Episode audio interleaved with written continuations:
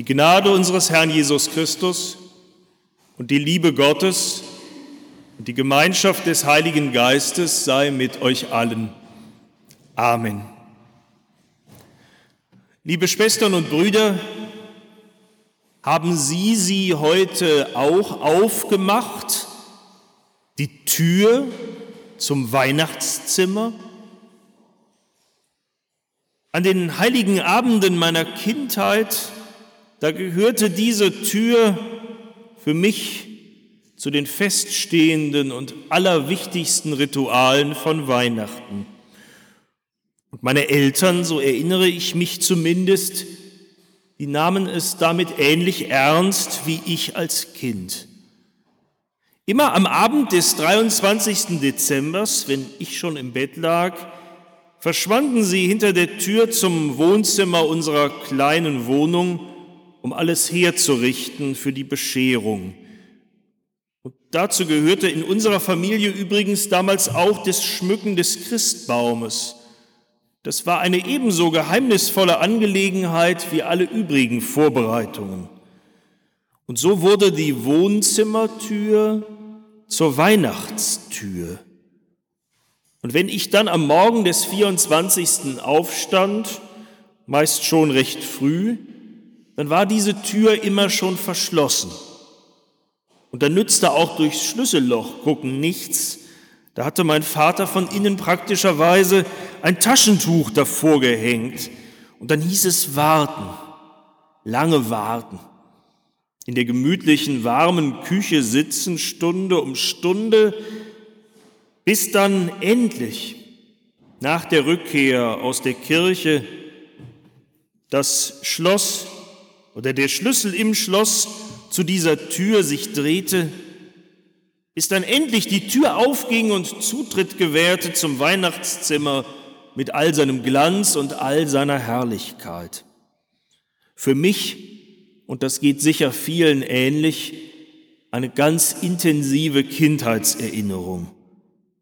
Und ich finde es fast etwas schade, dass wir das bei uns in meiner Familie jetzt im Pfarrhaus so irgendwie nicht mehr durchhalten können, dass doch immer noch alle am heiligen Abend ins Wohnzimmer rennen, weil dies oder das vorzubereiten ist.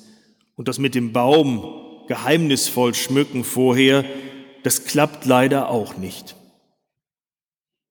Eine Tür, die erst lange, lange verschlossen bleibt, vor dem man aufgeregt wartet, durch die man nicht einmal hindurch sehen, geschweige denn hindurchschreiten kann, so sehr man das möchte, bis sie sich dann doch endlich, endlich öffnet oder besser für einen geöffnet wird. Das hat schon was für ein Kind. Natürlich, Rituale sind nicht das Wichtigste an Weihnachten. Aber den meisten von uns würde doch etwas fehlen, hätten wir sie nicht. Und manchmal, da können die Weihnachtsrituale Hinweise sein, Wegweiser, die eben nicht auf sich selber zeigen, die ihren Sinn nicht in sich selbst haben, sondern die ihre Bedeutung darin haben, dass sie von sich wegweisen auf das, worum es wirklich geht an Weihnachten.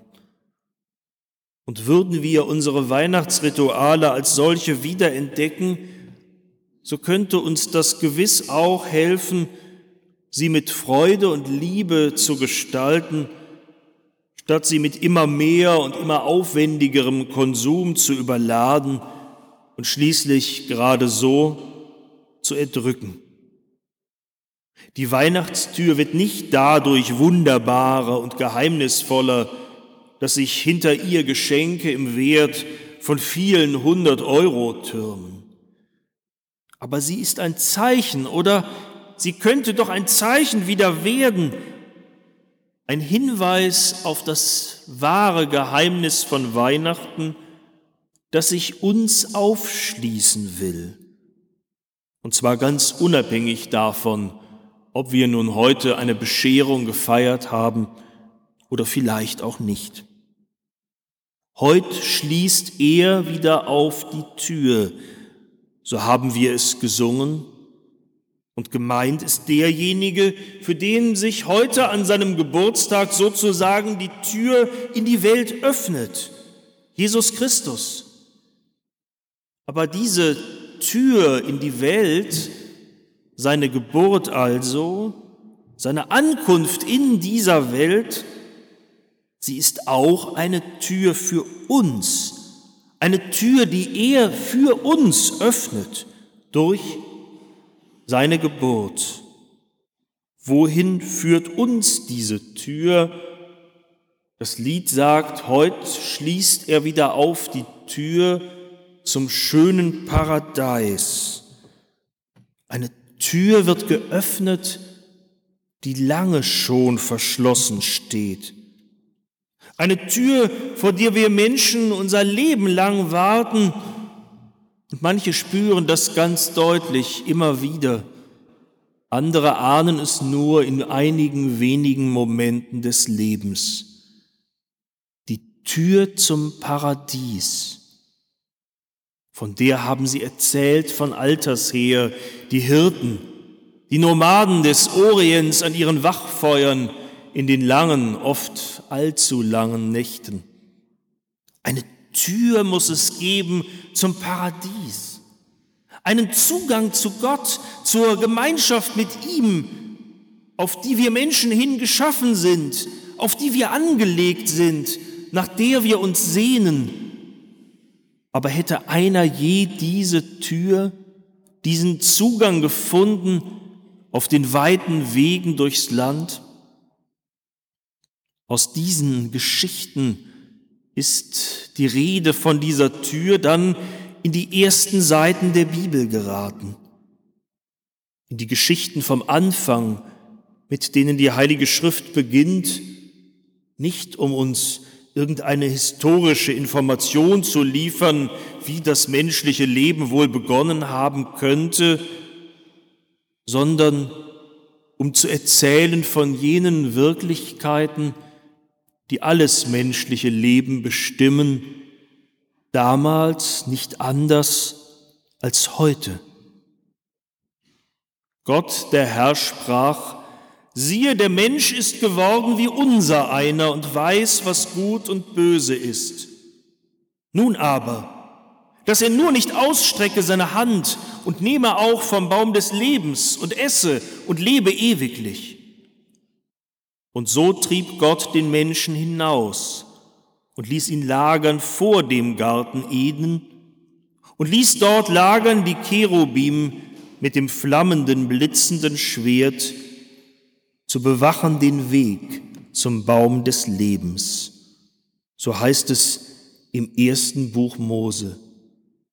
Die Tür zum Paradies streng bewacht, der Weg zur Gemeinschaft mit Gott undurchdringlich. In alten Zeiten, da haben die Gelehrten den Ort dieser Tür noch irgendwo eingezeichnet in ihren Weltkarten. Aber wir wissen natürlich längst, keine Reise könnte uns zu dieser Tür führen. Diese Tür ist überall. Überall, wo wir Menschen unser Leben leben. Unser Leben die wir als Menschen so viel, im Grunde zu viel wissen und zugleich wissen wir doch immer nicht genug.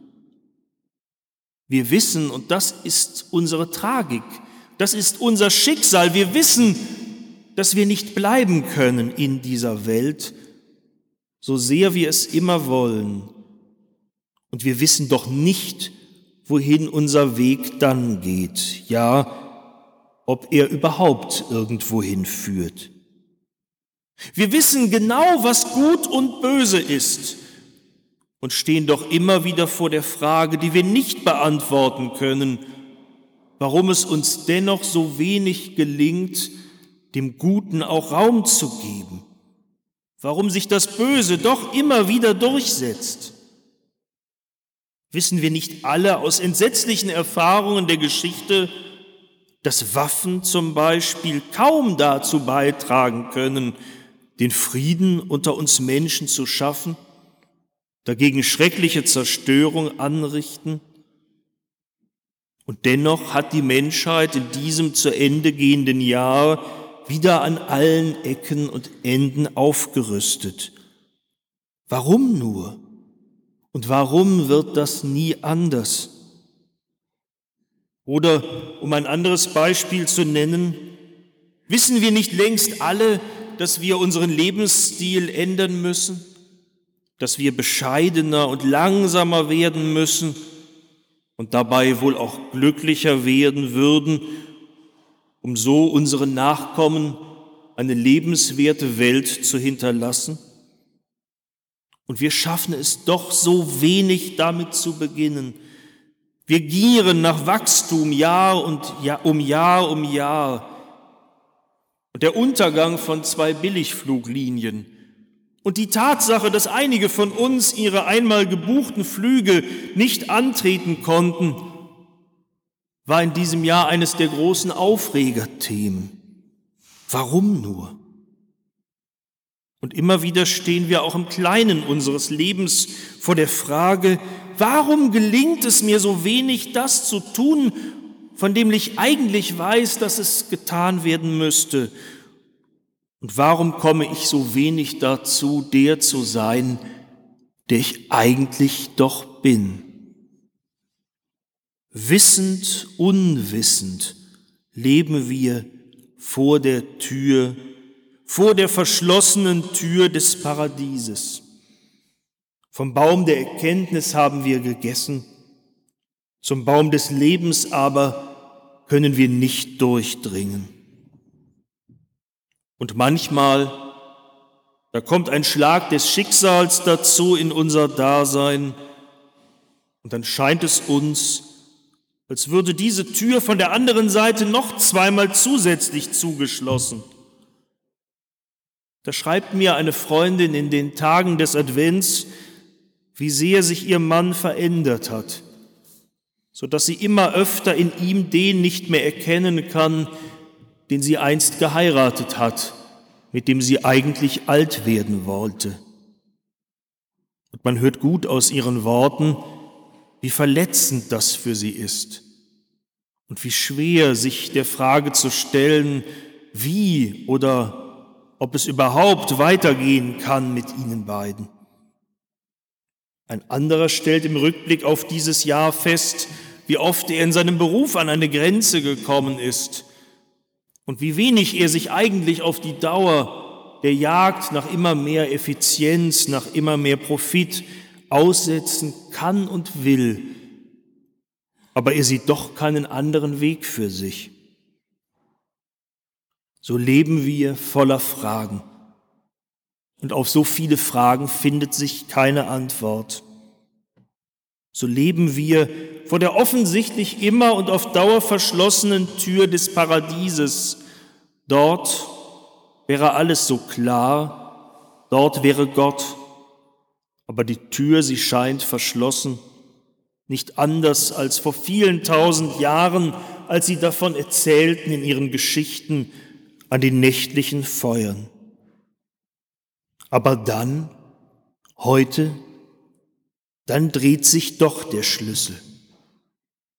Ein Licht erscheint, ein Engel kommt zu denen, die im Finstern am Feuer sitzen und verkündet die Botschaft, fürchtet euch nicht, siehe, ich verkündige euch große Freude, denn euch ist heute der Heiland geboren, euch, für euch diese Geburt, der Anfang eines neuen Lebens, ein ganz neuer Anfang auch für euch in eurem alten Leben, so hören Sie es in ihrer Dunkelheit, die eben nicht dunkel bleibt, weil nun der Himmel selbst sich auftut, auftut, weil die Tür geöffnet wird. Und dann heißt es, und die Klarheit des Herrn umleuchtete sie. Und der Engel sagt, ihr werdet finden das Kind, und es selbst soll euch das Zeichen sein. Das Zeichen und der Grund dafür, dass die Tür zum Paradies doch nicht verschlossen bleibt, dass sie sich mit einem Mal doch auftut für euch weil Gott selbst sie aufgeschlossen hat in dieser Nacht. Klarheit, Wegweisung und Licht wird da geschenkt und die große Freude, die allem Volk widerfahren wird. Allem Volk? Auch uns? Ja. Weihnachten zu feiern, wirklich zu feiern, heißt, diese Worte ernst zu nehmen. Ja, es gilt auch uns.